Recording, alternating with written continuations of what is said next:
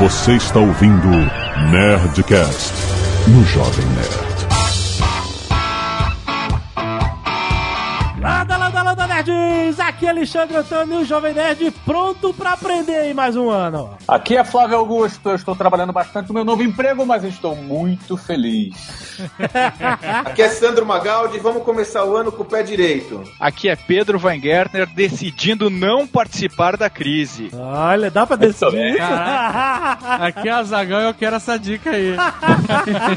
Muito bem, nerds! Estamos aqui na temporada 2016 do Nerdcast Empreendedor, trazido a todos nós pelo meusucesso.com. Estamos aqui com o Flávio, com o Sandro novamente e com o Pedro como convidado especial, porque ano passado, em 2015, caso você não tenha ouvido, nós fizemos uma série toda que ia desde a ideia primordial do seu negócio até a venda da empresa, até a vida após a venda da sua própria empresa. Uma vez por mês a gente fez, toda última sexta-feira do mês, essa grande caminhada do empreendedorismo e esse ano nós vamos continuar com o mesmo modelo. Toda última sexta-feira do mês, até o final do ano, nós vamos falar sobre temas especiais com convidados especiais, né, Sandro? É isso mesmo, Alexandre. Desse ano nós vamos ter convidados mais do que especiais, especialistas dos temas mais relevantes e importantes aí sobre empreendedorismo e gestão e trazer aqui pra galera tá cada vez mais com as garras afiadas, cara. E vamos começar esse ano falando sobre empreendedorismo digital, certo? Certo. É isso aí, é isso aí. Temos um convidado pra lá de especial, cara. Pedro, fala aí, cara. Bom, gente, é, foi um convidado especial, fiquei esperando ele se pronunciar aqui.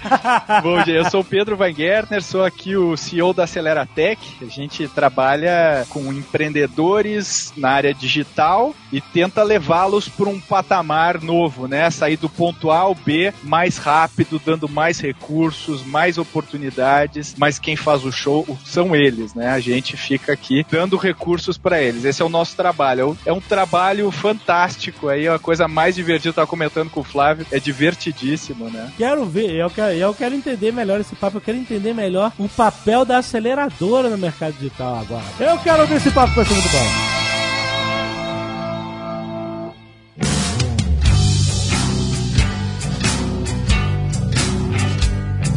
Uma coisa muito importante do empreendedorismo digital, o gás que ele tem, né? O combustível que ele tem. Na verdade, antes de mais nada, é a internet, né? Se não tiver internet. Não. Tá bom, você é da internet. Não, a verdade. o cara pode perguntar: se não tiver internet, você vai fazer da sua vida? Exato, né, cara? Olha, cara, essa, essa parece aquela de gênio também com o J que eu escrevi.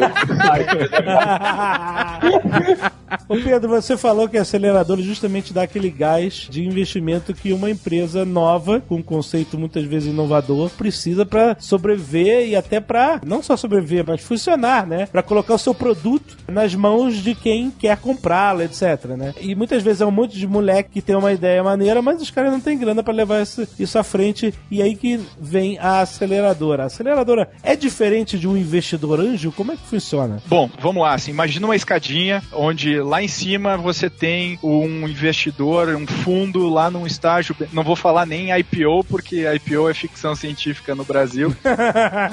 Oferta pública de ações. Mas digamos que tem um investidor que vai dar vários milhões para uma empresa. Esse é o último lá, um degrau lá em cima. O primeiro degrau é o cara, por exemplo, que está iniciando, que já tem um produto produto já está começando a rodar no mercado, tem um outro cliente. E a coisa interessante é que os próximos degraus dessa escada, né? Vamos lá, uma aceleradora no degrau primeiro, num segundo degrau investidor anjo, num terceiro degrau o fundo. Só que a curiosidade sobre essa escadinha é que à medida que ele vai subindo esses degraus, o capital puro e simples, o dinheiro, vai tendo mais impacto no negócio. Então, quando eu tenho lá uma empresa que já está faturando muito bem, já está com produto produto, já tá com tudo rodando. Basicamente o motor e o dinheiro é o combustível que eu vou colocar nesse motor para que a empresa continue crescendo. O problema é que nesse estágio inicial, a empresa não tem motor. Então não adianta eu colocar dinheiro, que o dinheiro não vai fazer a diferença nesse cara. Então o dinheiro que uma aceleradora coloca, a gente fala que é uma ajuda de custo. É o que o cara precisa para fazer os testes, para colocar coisa de pé, para preparar o motor, para daí sim começar a colocar o capital que vai fazer ele chegando a patamares. Né? A gente costuma dizer que montar uma startup é mais ou menos como escalar o Everest. Não adianta eu querer chegar lá no topo correndo, né? Eu vou ter que primeiro chegar no, acampamento base 1, depois no base 2 me aclimatar e aí por diante. Então, o que a gente faz é tentar encontrar esses estágios com ele e daí sim a gente dá acesso ao capital que ele precisa, com investidores e etc. Então, nesse estágio é um misto de capital com todo o apoio de metodologia, de mentoria, de acesso a mercado e tudo mais. Um exemplo prático eu acho que eu vi,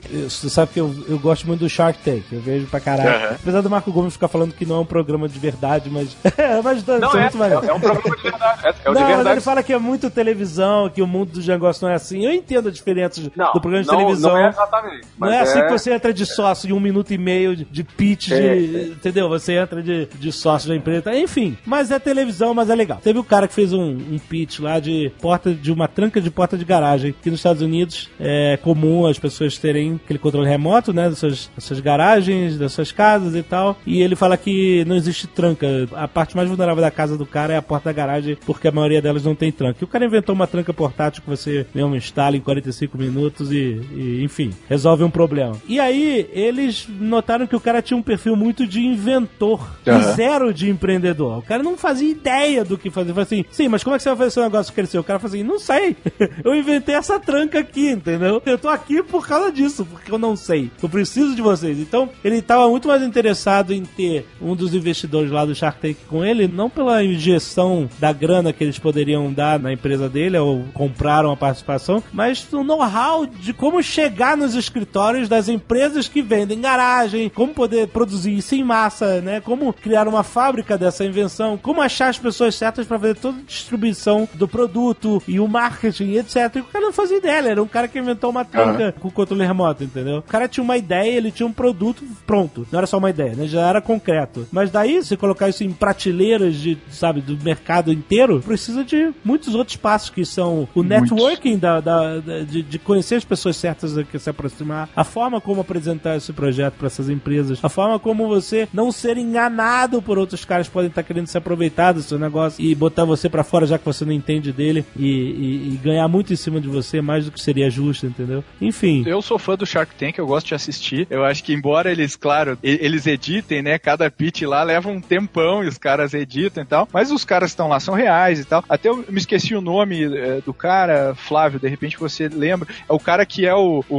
o cara da venda direta, assim. O cara lançou George Foreman Grill e tantos outros, né? Ele tem essa fórmula, ele pega o inventor e ele coloca toda a distribuição, testa no mercado, vê se funciona. Ele tem como fabricar isso na eh, tem um call center para fazer a venda telefônica. Então, na verdade, tem muita gente que nos procura com produto, assim, né? O cara vem e fala: olha, eu tenho esse produto aqui que faz isso. Isso não é uma empresa, né? Um produto não é uma empresa, um produto é Aham, um produto. exato. Então tem que ver como que você distribui, quais os canais que você usa. E daí o cara começa a falar: não, eu preciso de marketing, como se marketing fosse uma caixa preta, né? Eu, eu só não vendo meu produto porque as pessoas não me conhecem. Essa é, é- é a desculpa que o cara usa, né, pra si. E, não, peraí, sem ninguém te conhecer, sem você ter grana, quantos desses produtos você já vendeu? Você não pode pegar, botar o produto embaixo do braço, bater nas portas das pessoas, porque o aprendizado vem disso, né? O aprendizado vem do contato com, com o cliente. Então, se o cara simplesmente bolou o produto, e daí tem aquele cara também que bota,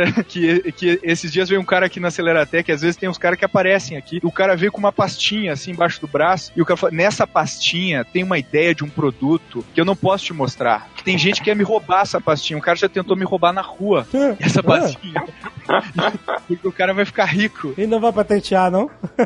Exatamente. E eu, eu falo, pô, peraí, mas é, pra quantos clientes você já mostrou? Não, não posso mostrar. Imagina se me copiam essa ideia. então, assim, eu, eu te garanto que a tua ideia não vai ser tão boa. Pelo simples fato de você não ter apresentado pra nenhum cliente, né? É, aí esse ponto que o Pedro traz é, é bem relevante, né? É quando a gente fala sobre empreendedorismo digital no Brasil, que aí aqui no Brasil ainda nós temos esse hábito da- do grande diferencial ser a ideia pela ideia. É, nós cansamos de receber, sempre que a gente faz alguma mentoria ou quando pedem um aconselhamento pra gente, às vezes até assinantes do meu sucesso.com, olha, eu tenho uma ideia aqui, mas eu não quero compartilhar, não posso compartilhar, porque eu tenho medo de ser roubado e tal. E quando nós nos defrontamos com a realidade, nós observamos claramente que na realidade o diferencial não é a ideia, Não é. é a capacidade de executar a ideia. Exatamente. Então, quanto maior for a capacidade de execução da ideia, maior vai ser o valor daquele projeto. Então, uma ideia maravilhosa que só tá na cabeça de alguém, desculpa, mas não é uma ideia maravilhosa. Eu até compreendo bem ah, as pessoas que têm essa preocupação de das pessoas roubarem suas ideias. É, é bastante compreensível isso, principalmente quando você assiste ao, ao filme do, do Facebook, por exemplo, né, que foi uma ideia que o cara teve, mas o outro deu outra ideia, que o outro disse que roubou a ideia. É natural isso, e é natural que as pessoas queiram proteger. As, ah, não é dizer que as ideias não têm valor, é claro que as ideias têm valor, afinal de contas, tudo nasce da ideia. Claro. Né? Não há E a dúvidas. ideia- e a ideia, ela pode se transformar num produto, e ela pode se transformar numa empresa, e ela pode se transformar num sucesso, e, ou seja, mas a, a- a ideia não é tudo. E é, é isso que você está querendo dizer, né, Sandro? Que é você- Exatamente. você que está ouvindo, entender que o investidor, tá aqui o Pedro também, que, que ele não comentou, mas ele tem 70 projetos de empresas ali que ele incuba, que ele, que ele dá mentoria. São 70, não são 7, são 70, não é? Isso hoje, aí. simultaneamente, Hoje. fora as outras dezenas que já passaram nas mãos dele nos últimos anos. Ou seja, ele até vai, pode até falar mais sobre isso, mas eu diria para você que investidor não investe em ideias, em Uh-uh. primeiro lugar. Não. Ele investe em pessoas. Não. Pessoas capazes de pegar aquela ideia e transformar num negócio. Se você não é capaz de pegar uma ideia e transformar num negócio, não espere que um investidor vai investir em você, porque você não é um. Não é que a sua ideia não é um bom investimento. Talvez a sua ideia até seja, mas talvez você não seja um bom investimento. Então, uma boa maneira de você conseguir investimento não é apenas tendo uma ideia, mas provando que você é capaz Exatamente. de implementar essa ideia. Exatamente. Porque imagina que é a combinação, né? Não adianta você ter só uma ideia, e eu concordo com o Flávio, acho que a ideia, e a gente precisa de boas ideias e tal, mas é uma equação que é uma ideia mais um time, mais mercado, mais execução igual né, ao sucesso. Então, a ideia é uma parte da equação. É, E eu vejo muita gente, né, falando, nossa, esse Waze aí, pô, eu tive essa ideia do Waze há quantos atrás?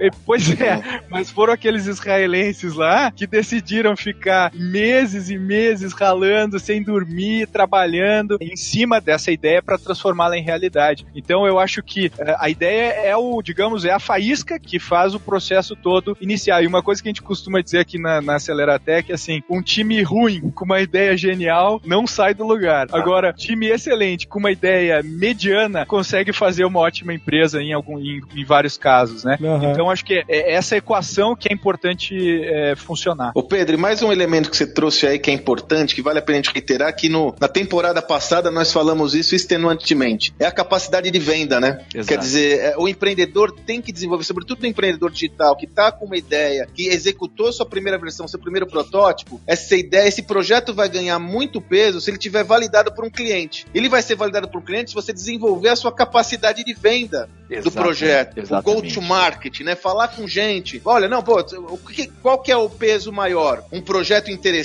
que ainda está no protótipo ou um projeto interessante que já teve dois clientes que se dispuseram a pagar alguma coisa por ele? né? E tem aquela coisa comportamental também, né, Sandro? Tem gente que é mais introvertida. E especialmente no mercado digital, né, a gente tem muito técnico, muito desenvolvedor e é natural para eles eh, sentar no computador e, e ver se os caras estão acessando, estão clicando, criar uma interface entre eles e o cliente. Só que essa interface é extremamente prejudicial eh, num primeiro momento do negócio, depois ele vai ter que fazer isso para escalar. Mas num primeiro momento, ele precisa sair da zona de conforto dele e realmente levar não, é, levar porta na cara. Não é uma coisa que, para nós introvertidos, eu sou introvertido também, para nós introvertidos não é uma coisa que não dói, dói, né? Mas a gente tem que treinar, é uma coisa que a gente tem que praticar. Senão, não vai sair do papel, não vai ter uma bala de prata que vai pegar e te alavancar para um outro patamar. Não existe uma bala de prata, existe muito trabalho e teste, testando canal A, testando B, engavetando aquele que não funciona. A imprensa vende muito isso, os filmes, né? Como a gente vê o Facebook lá, o filme lá, o cara papapá programa duas, três noites ali no filme, né? Aí pum, cai o dinheiro do investidor, daí pum, cai, pum bilionário.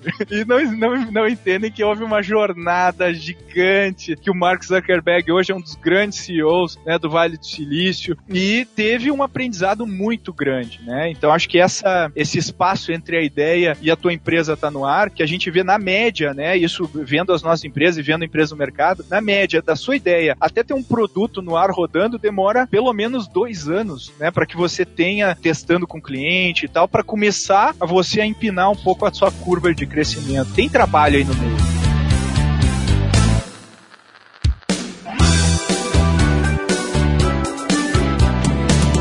Você trabalha com empreendedorismo digital. Então, muita inovação do empreendedorismo ele vem da área digital, principalmente tem muitas empresas que nascem com ideias que são postas em práticas em aplicativos de celular, né? As empresas de táxi, ou o próprio Uber, ou então empresas que criam ideias novas como você gerenciar de uma forma mais fácil e gráfica as suas compras e vendas, como você gerenciar a sua vida financeira pessoal de uma forma mais fácil, mais gráfica, escaneando nota fiscal com o celular, enfim, mil ideias que surgem e são super inovadoras e nesse universo aí do seu celular no aplicativo. E muita gente está começando a sua vida é, empreendedora digital assim, criando aplicativo. Você tem experiência com esse tipo de empresa, com esse tipo de inovação e como é que funciona o processo de sair da ideia do cara que é programador de aplicativo para se tornar uma grande empresa? Legal. Bom, vamos eh, só separar eh, dois conceitos. né? Tem um conceito que é você ter um aplicativo e você ganhar dinheiro no aplicativo. Por exemplo, Uhum. eu vendo meu aplicativo.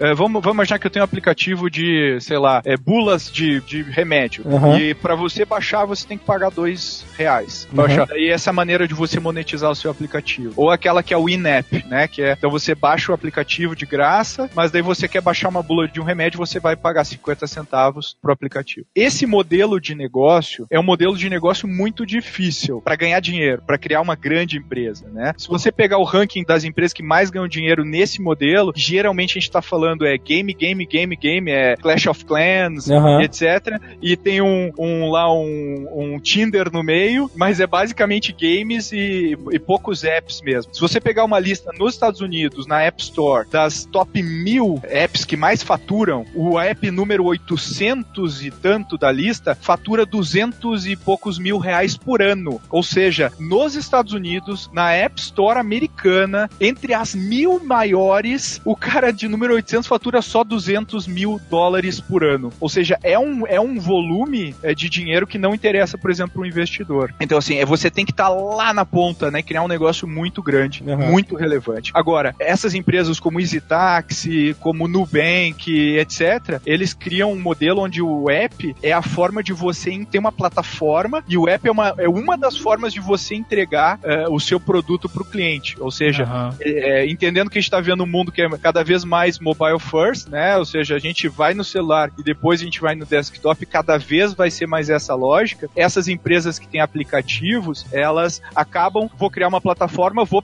criar primeiro o aplicativo dessa plataforma, que vai ser um BI, que vai ser um, uma, uma- um app de táxi, que vai ser um banco. Então, tudo é, eu vou entregar via aplicativo, mas não necessariamente eu vou ganhar dinheiro ali. É, o próprio Uber é assim, né? O próprio Uber é assim, exatamente. Né? Exatamente. Aí eu tenho uma questão que é assim, ela cabe pro Pedro e pro Flávio também. É, o Flávio, você investiu em alguns projetos digitais, além da construção do meu sucesso.com. Você fez investimento como investidor em alguns projetos digitais. Quais foram os elementos que você é, que mais te chamaram a atenção quando você decidiu por isso, Flávio? Você como investidor, cara. Olha, eu, em primeiro lugar, a, gente vê que, que a expansão da internet, a base de usuários, ela não para de crescer e a tendência é continuar crescendo. Além da base de usuários continuar crescendo, o desenvolvimento da cultura digital, ela está em franca expansão. Não me surpreenderia se, se eu visse uma pesquisa que já dissesse que as pessoas já passam muito mais, que, que várias faixas etárias já passam muito mais tempo conectadas na internet do que na TV. Pode ser que essa pesquisa até já exista. É, não não, a TV ela já é a segunda tela, já não é mais a já é a primeira. segunda tela. Já é. Exato. Ou seja,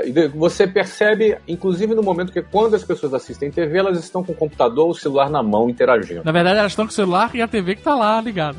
E a TV está em segundo lugar. É? Então, ou seja, você vê que a cultura, o aculturamento é maior. A entrada do mobile nessa equação elevou isso à, à- à enésima potência. Então, quando você vê esse crescimento exponencial dentro desse meio de comunicação, é, eu não precisava ter nenhuma ideia sobre negócios, não precisava ter nenhuma ideia sobre absolutamente nada para querer estar dentro desse negócio. Se o mundo inteiro vai para aí, você percebe que existe ali uma- um fluxo de pessoas muito grande circulando ali dentro. É como você, por exemplo, ter uma loja ah, num ponto comercial ah, que passa milhões de pessoas na frente, ou você ter uma ruazinha escondida lá atrás. Ou seja, você percebe que existe ali uma cultura em torno desse novo meio de comunicação que é a internet. Em primeiro lugar, você começa a ver esse, esse movimento aí dos usuários, né? Em segundo lugar, eu comecei a ter uma, um contato com a internet, que aconteceu de forma forma despretensiosa, que foi no Geração de Valor. Uh, comecei a escrever, comecei a interagir com pessoas e comecei a perceber o comportamento das pessoas na rede. Não é? Que aquilo ali era muito mais do que as, o que eu achava antes. Ah, as pessoas vão ali, entram ali no Facebook, ali. Não, as pessoas realmente ali, elas, elas interagem, elas se entretêm, elas, elas, elas conversam, elas formam opinião ali dentro. Opa, cara, isso aqui é um negócio muito forte. Você começa ali, a partir do momento que eu comecei a me relacionar com a rede, obviamente a minha cabeça está sempre ali olhando, pesquisando, vendo novas oportunidades.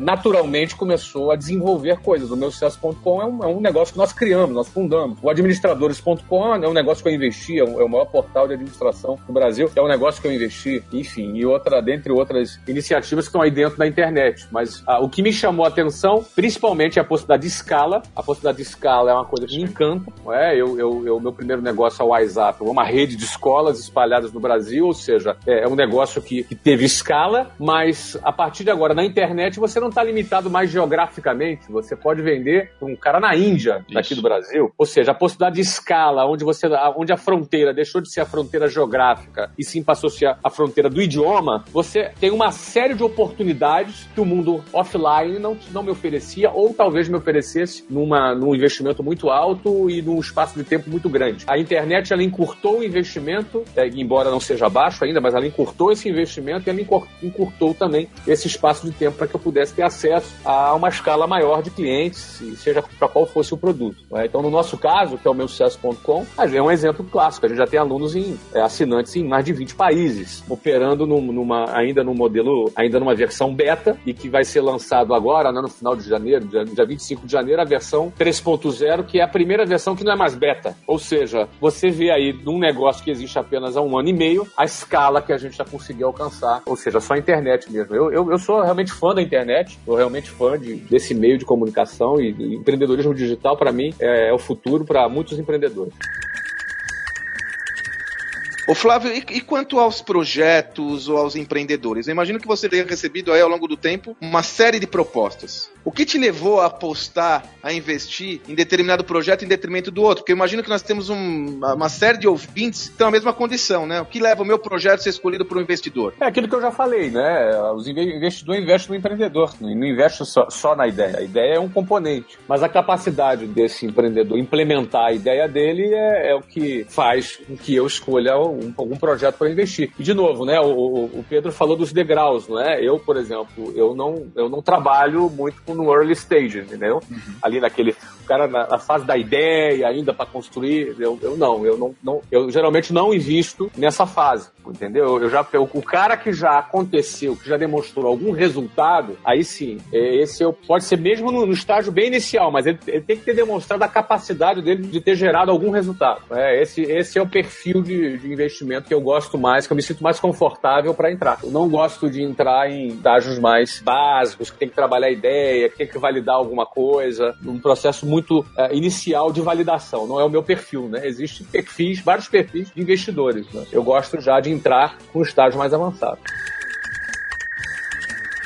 Pedro, como é que você entende que vale acelerar uma empresa digital A e não vale a B? Olha, essa, assim, não tem uma ciência exata, infelizmente, mas o, o que a gente costuma olhar, a gente, a gente costuma brincar aqui. Se o Facebook lá no início tivesse batido aqui na nossa porta para acelerar, provavelmente a gente teria dito não, né? Pô, uma rede social, uns malucos aqui que vão concorrer com o MySpace, que tá super estabelecido no mercado, porra tá louco, não, não faz sentido. Então, assim, a gente vai cometer erros, né? Faz parte do nosso negócio cometer erro. Inclusive, a gente vai cometer mais erros do que acertos, né? É, a, a, matemática do investimento é essa. Mas o que a gente tenta olhar, né? Para minimizar isso aí, a gente tenta se cercar do maior número de evidências de que a gente está falando com um bom time. Porque se você botar um time sentado e perguntar, vocês são bons? O cara fala, nós somos fantásticos. Vocês uhum. vão ser o próximo Facebook?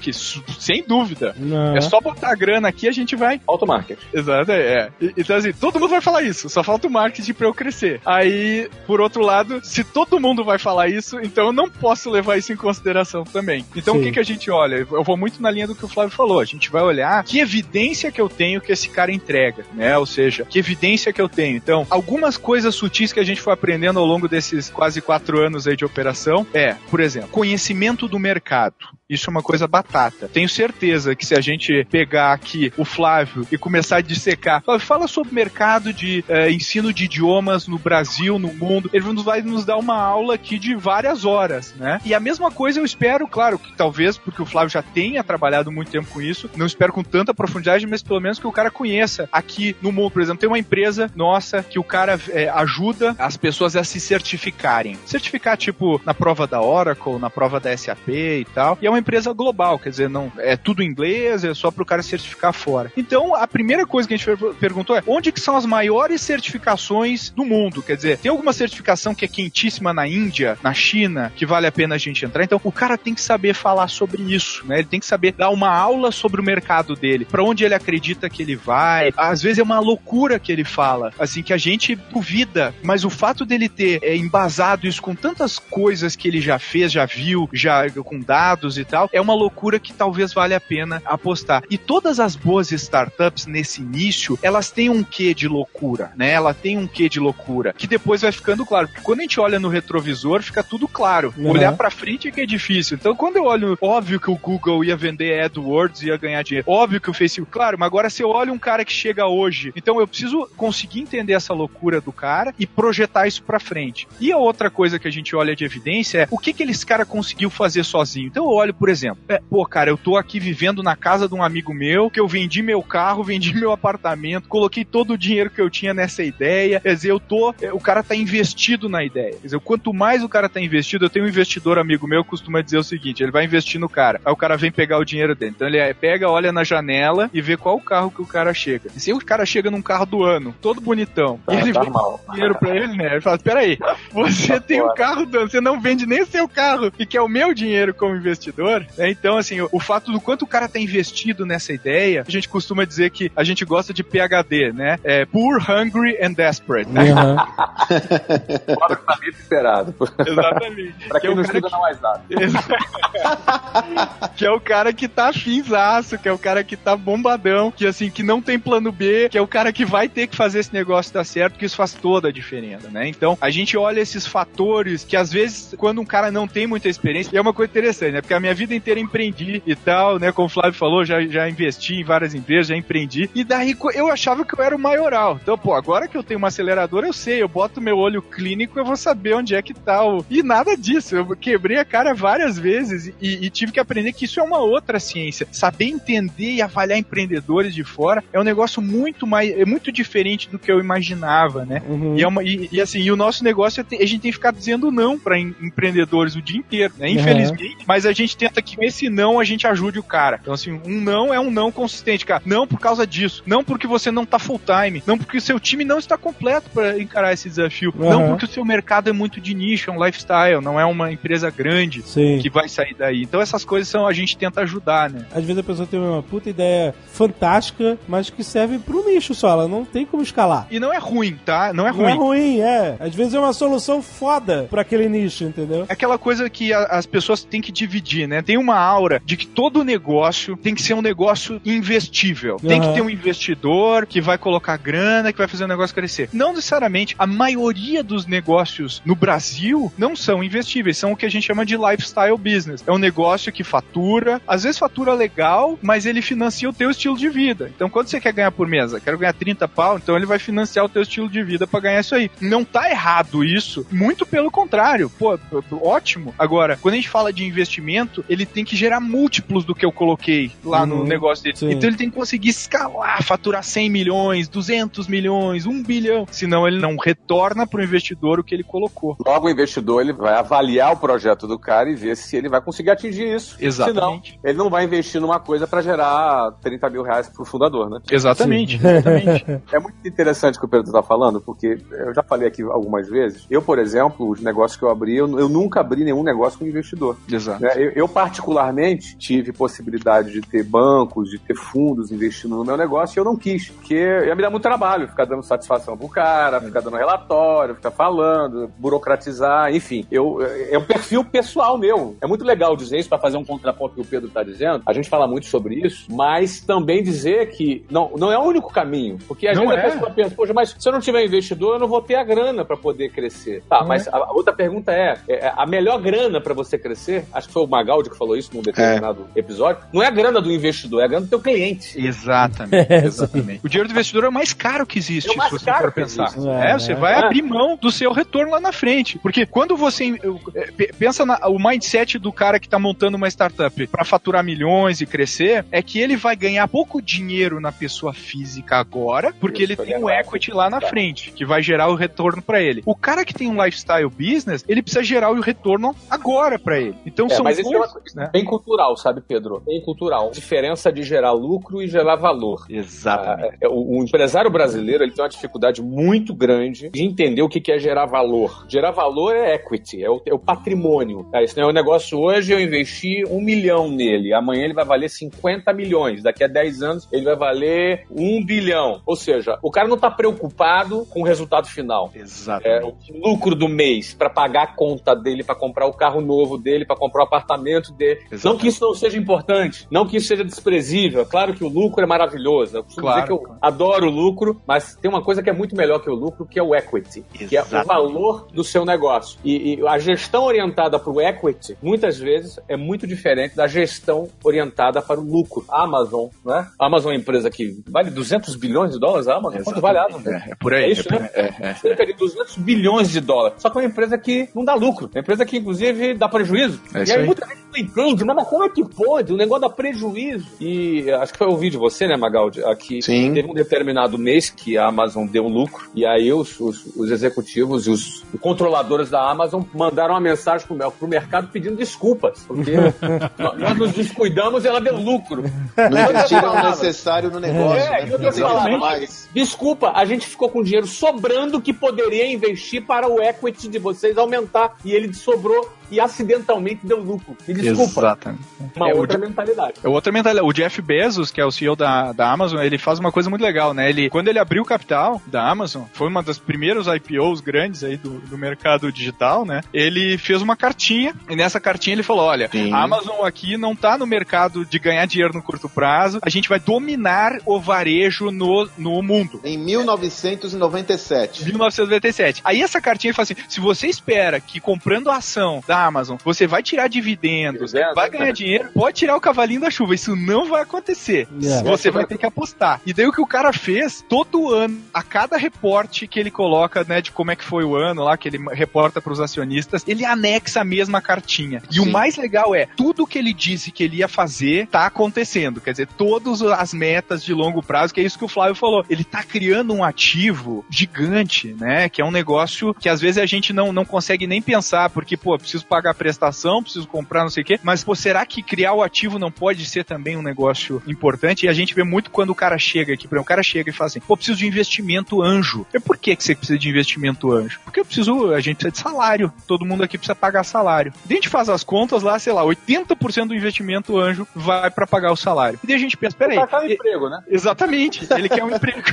Exatamente. Então, gente, peraí, o, se, se eu pagar o salário desse cara, a tese do capital de risco, né, do VC, que é um negócio novo, que surgiu na década de 70, é, eu vou pegar esse dinheiro, eu vou colocar nessa empresa e ele vai crescer muito mais rápido. Eu vou fazer o cara bombar de crescimento. Agora, numa configuração em que eu tô só pagando salário, eu não tô colocando esse dinheiro para gerar o ativo que eu preciso gerar. Então a gente tem que pensar com a cabeça também do investidor, né? E quando a gente tem uma empresa digital, é muito legal. Eu gosto, é, a internet é fantástica, mobilidade, é tudo legal. Mas assim, ela também nivela o campo. Então, à medida que eu tenho acesso à internet, o meu concorrente também tem acesso à internet. Se eu tenho um app de produtividade, meu concorrente também tem um app de produtividade. Então, o meu trabalho é gerar vantagem competitiva para o meu negócio. Se todo mundo tem as mesmas condições que eu, como que eu gero essa vantagem competitiva? Eu preciso criar ativos para minha empresa. O que, que é ativo? É uma comunidade que eu crio, é a minha marca, é uma, uma forma de atender execução, a disciplina. Tudo isso gera vantagem competitiva da minha empresa. Então, às vezes, a gente recebe aqui duas empresas, né? A gente olha assim, a empresa faz ABC, a outra empresa empresa faz ABC, só que a outra empresa recebeu 6 milhões de reais de grana. Essa não recebeu nada. Mas o negócio é o mesmo, a tese é igual. Só que a gente vai pra, a- a- levanta o capô, como eu costumo dizer, olha embaixo do capô e vê. Os caras trabalham de maneira absurda, eles pensam estrategicamente, eles pensam global, eles criam ativos todo dia, né? Atendem o cliente como se não houvesse amanhã, não perdem nenhum lead. Quer dizer, é, é isso que faz a empresa realmente se diferenciar num mercado em que é muito difícil criar barreira de entrada.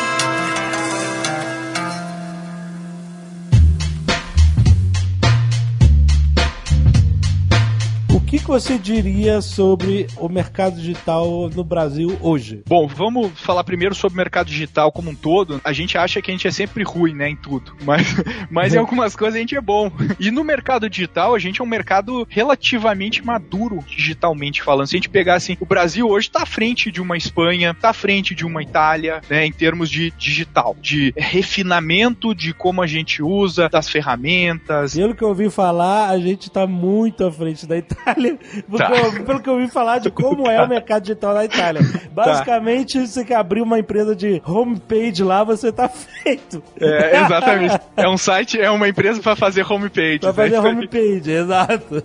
Que os caras estão muito atrás, pelo que me falam. Então, então, então. Então, tu pega a Europa ali, é, o- é a Inglaterra, é a Alemanha, é os países da Escandinávia, quer dizer que estão com, com um nível eu- mais alto. Eu né? moro aqui em Portugal. Eu moro aqui em Portugal, de onde eu tô falando agora. Aqui na Terrinha tá triste também. É, aí.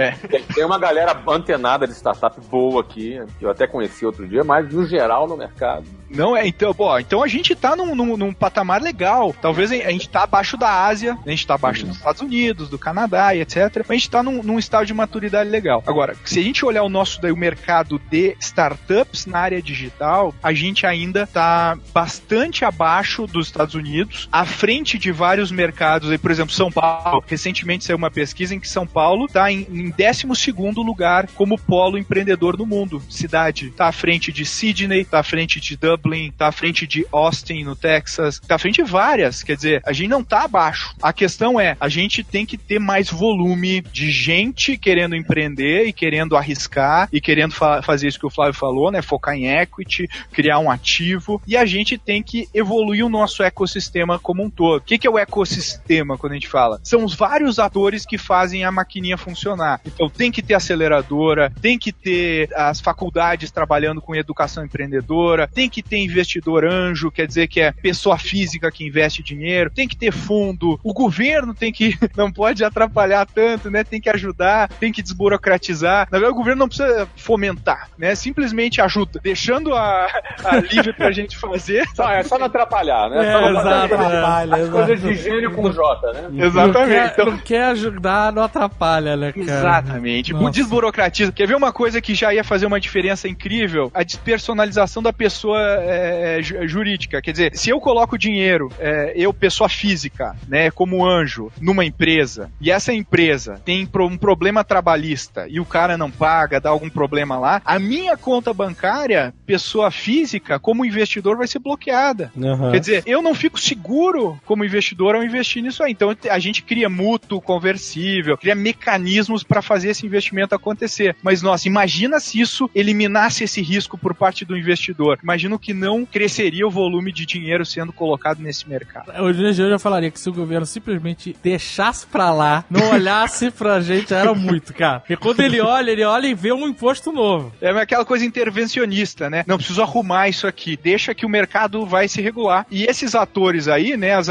por exemplo, as aceleradoras, que hoje no Brasil, eu sou presidente da ABRAE, que é a Associação aqui de Aceleradoras no Brasil. Nós temos 17 associados na ABRAE. E são aceleradoras no Brasil inteiro. Tem até em Manaus, tem aceleradora no Brasil inteiro. Então, em vários estudos, sempre quando as aceleradoras estão em ecossistemas locais, ela oxigena, serve como um pulmão para esse ecossistema. Ela atrai o investidor local, traz os empreendedores, sobe o nível de educação nesse mercado. Então, é muito positivo isso que a gente está vivendo. Eu acredito, sinceramente, acho que o Sandro sempre fala isso para mim, acho que ele concorda 100%, que a gente hoje está construindo um Brasil, acho que o Flávio totalmente concorda comigo, está construindo um Brasil que a gente vai sentir o efeito desse Brasil daqui a alguns anos, anos, a gente vai começar a ser impactado, não vai dar pra, mais para ignorar esse Brasil que a gente está construindo e acho que a gente vai colocar o Brasil num outro trilho, né? Num trilho da inovação, num trilho da execução, do empreendedorismo, que eu acho que está faltando para a gente melhorar a nossa autoestima. Tem muita coisa boa acontecendo. Cada vez que eu visito lá o meu sucesso, que eu falo com empreendedores, que eu vou em eventos, eu saio muito motivado, porque lá não se fala de crise, lá não se fala de crise, não se fala, ninguém reclama, só se fala de oportunidade, como é que a gente vai contornar. Que é isso, né? O que que eu consigo mexer? Eu não consigo mudar o dólar, eu não consigo mudar o, o, a situação econômica, mas eu consigo mexer no meu negócio e adaptar ele ao mercado. Então acho que é isso que a gente tem que trabalhar. E eu sei que é o cerne aí de toda a, a filosofia aí do, do, do, né, da GV, do meu sucesso, que é como que a gente faz isso acontecer, né? É bom lembrar aí, né, que a gente apresentou, ele não falou que ele é um dos especialistas que dão aula não, então... lá no ah, meu sucesso.com. Isso é só uma falha gravíssima, hein, cara? Gravíssima, Flávio. Não, é, é, um prazer. comentar, cara. É um tá deixando pro final pra ficar mais legal. Legal. E é, é um prazer. Eu comprei desde o início, né? O, Ué, na é, sua eu ia comentar isso. É. Verdade. O Pedro verdade. foi a nosso primeiro professor, nosso primeiro first class do estudo de caso do Flávio. É verdade. Do seu estudo de caso. Verdade. E você sabe, Flávio, que eu tava. Quando o Pedro tava comentando, me veio um, um insight. Vocês sabem, a gente já comunicou, já informou. Nós vamos fazer uma série sobre o Vale do Silício, lá nos Estados Unidos. É o maior cluster empreendedor do mundo. É isso aí. A nossa equipe foi pro Vale, ficou lá 15 dias, é mais de 16 entrevistas, fazendo o quê? Justamente procurando catalisar, entender esse ecossistema e trazer para o empreendedor brasileiro o que, que ele pode extrair de conhecimento sobre isso. Perfeito. É, não é para dar inveja, não, né, Sandro? A gente está fazendo então, isso. Então, Flávio, eu ia comentar pra isso. Desafiar as pessoas a fazer isso aqui no Brasil. Uhum. Né? Flávio, nós proibimos a nossa equipe de cenas com cachorro em escritório, de cara com patinete. Proibimos. Garagem do Steve Jobs. Uhum. Garagem. Porque assim, eu não quero glamorizar o Vale. O, o, o que a gente quer trazer é que assim, lá funcionam as coisas, lá tem um pensamento muito relevante. O que o dono de uma lavanderia aqui no Brasil pode aprender com isso? Os elementos muito claros corroboram essa visão do Pedro. Nós temos esse ecossistema sendo construído no Brasil. O Pedro vivencia isso e eu vivencio por aqui empresas incríveis aqui do Brasil, do meio digital, que estão fazendo história. RD, o pessoal da RD Station, né? O pessoal da Jus Brasil, né? Pô, tem gente que está construindo realmente projetos incríveis. O pessoal da, da Conta Azul, Vinícius, estão construindo só pra, coisas só pra incríveis. Um, para colocar um número aqui, cara, o nosso top tier das empresas que melhor performam aqui na Aceleratec, e aí é mais de, de 20 empresas, crescem mais de 15% ao mês. Ao mês? Ao mês. Pedro, o meu sucesso.com, nós já falamos isso no último é. episódio do ano passado. Nós crescemos 150% no ano passado. Na crise? Na, é, Na crise, a crise. Né? A crise tá aí. Então, assim, é relevante a gente entender isso pra gente tirar o complexo de vira-lata, colocar ele do armário e procurar construir aquilo que é pra fora. Vamos olhar para ideias, vamos compartilhar práticas, vamos conversar com pessoas, vamos entender por que o pessoal do Vale compartilha toda a ideia. Porque o, o, o fracasso é um elemento que é é, é, entendido como um processo de aprendizado para esses caras. É porque aí. dá pra gente fazer aqui. Não só dá, como nós estamos fazendo. Então estamos a gente tem fazendo. que abandonar, abandonar, colocar os esqueletos no armário e ir pra cima, que dá para fazer. Tem muita gente fazendo e a gente pode fazer, cara. A gente pode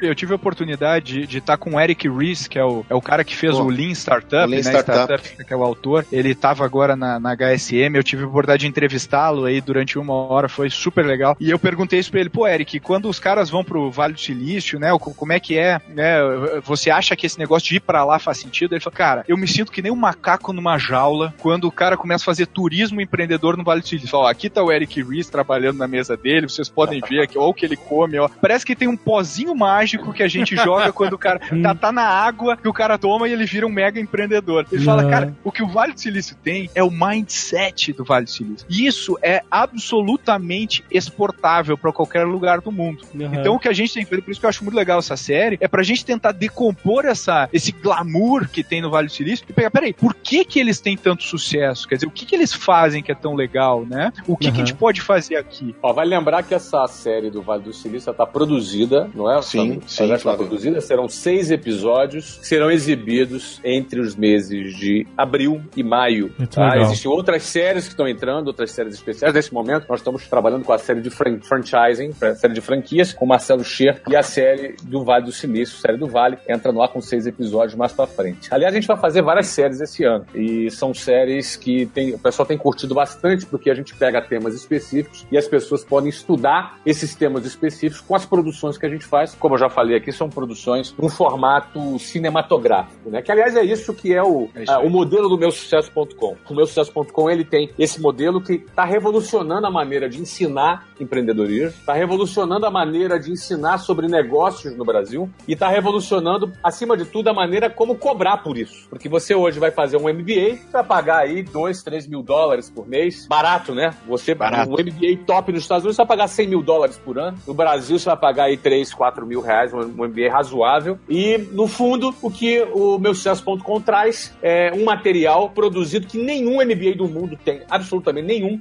É, não somente na qualidade do conteúdo, mas na maneira de produzir. Não é aquela coisa chata, carrancuda. São três episódios, são três programas inéditos todas as semanas. É, no inventário já de aulas e de todo o conteúdo produzido, já tem centenas de horas gravadas, produzidas, com aulas, estudos de casos gravados de, de grandes empreendedores, empreendedores que têm muito para ensinar. Eu fico imaginando o seguinte, não é que às vezes eu posso ficar por horas ouvindo um empreendedor e eu posso ficar três horas ouvindo o cara, mas às vezes aquela informação que ele falou ali em cinco segundos das três horas é o que pode mudar a minha empresa. É, Verdade. sim, sim. Aqueles cinco segundos é que pode definir uma. uma eu dobrar meu faturamento. Ou seja, quanto vale aqueles cinco segundos? É justamente esse insight que essa é a proposta do meu sucesso.com. E no último dia 25 de janeiro, nós lançamos a plataforma 3.0 do meu sucesso.com e chega com um novo design, com novas funcionalidades Ó. e traz agora o app. Nós agora Ó. já validamos o app, o Ó. app tá bacana pra caramba, tá rodando super bem. Muito mais mobilidade pro assinante que agora vai poder ter acesso a esse conteúdo através do seu celular de uma maneira muito mais prática e muito mais dinâmica. E esse lançamento foi feito lá em São Paulo, foi fantástico, uma galera bacana lá que compareceu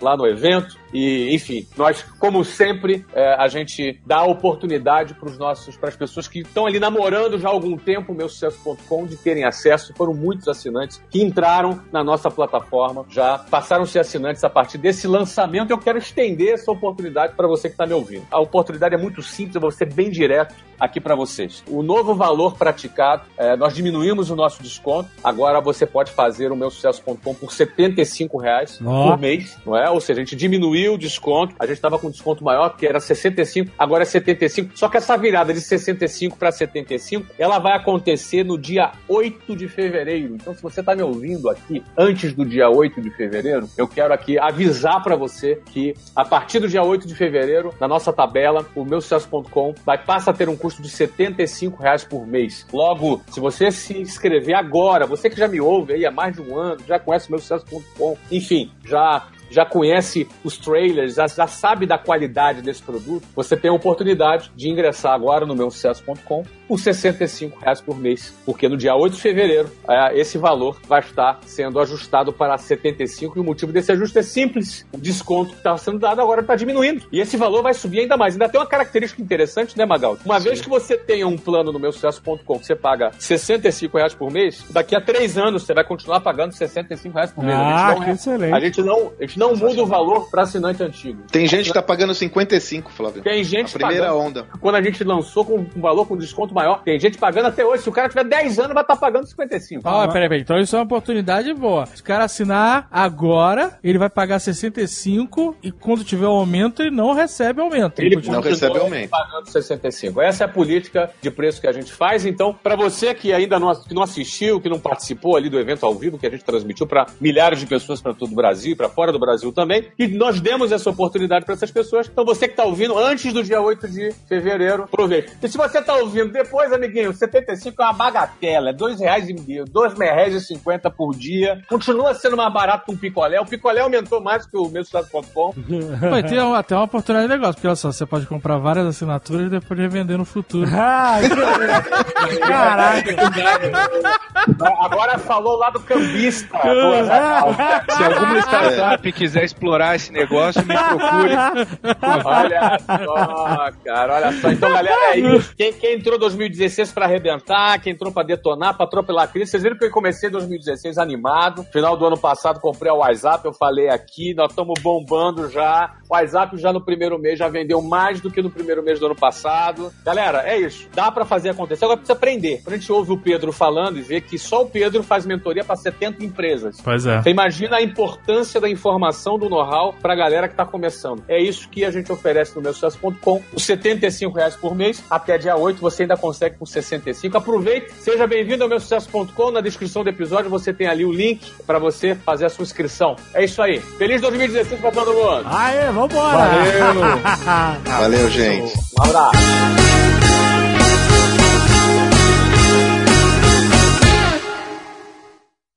Este Nerdcast foi editado por Radiofobia, podcast e multimídia.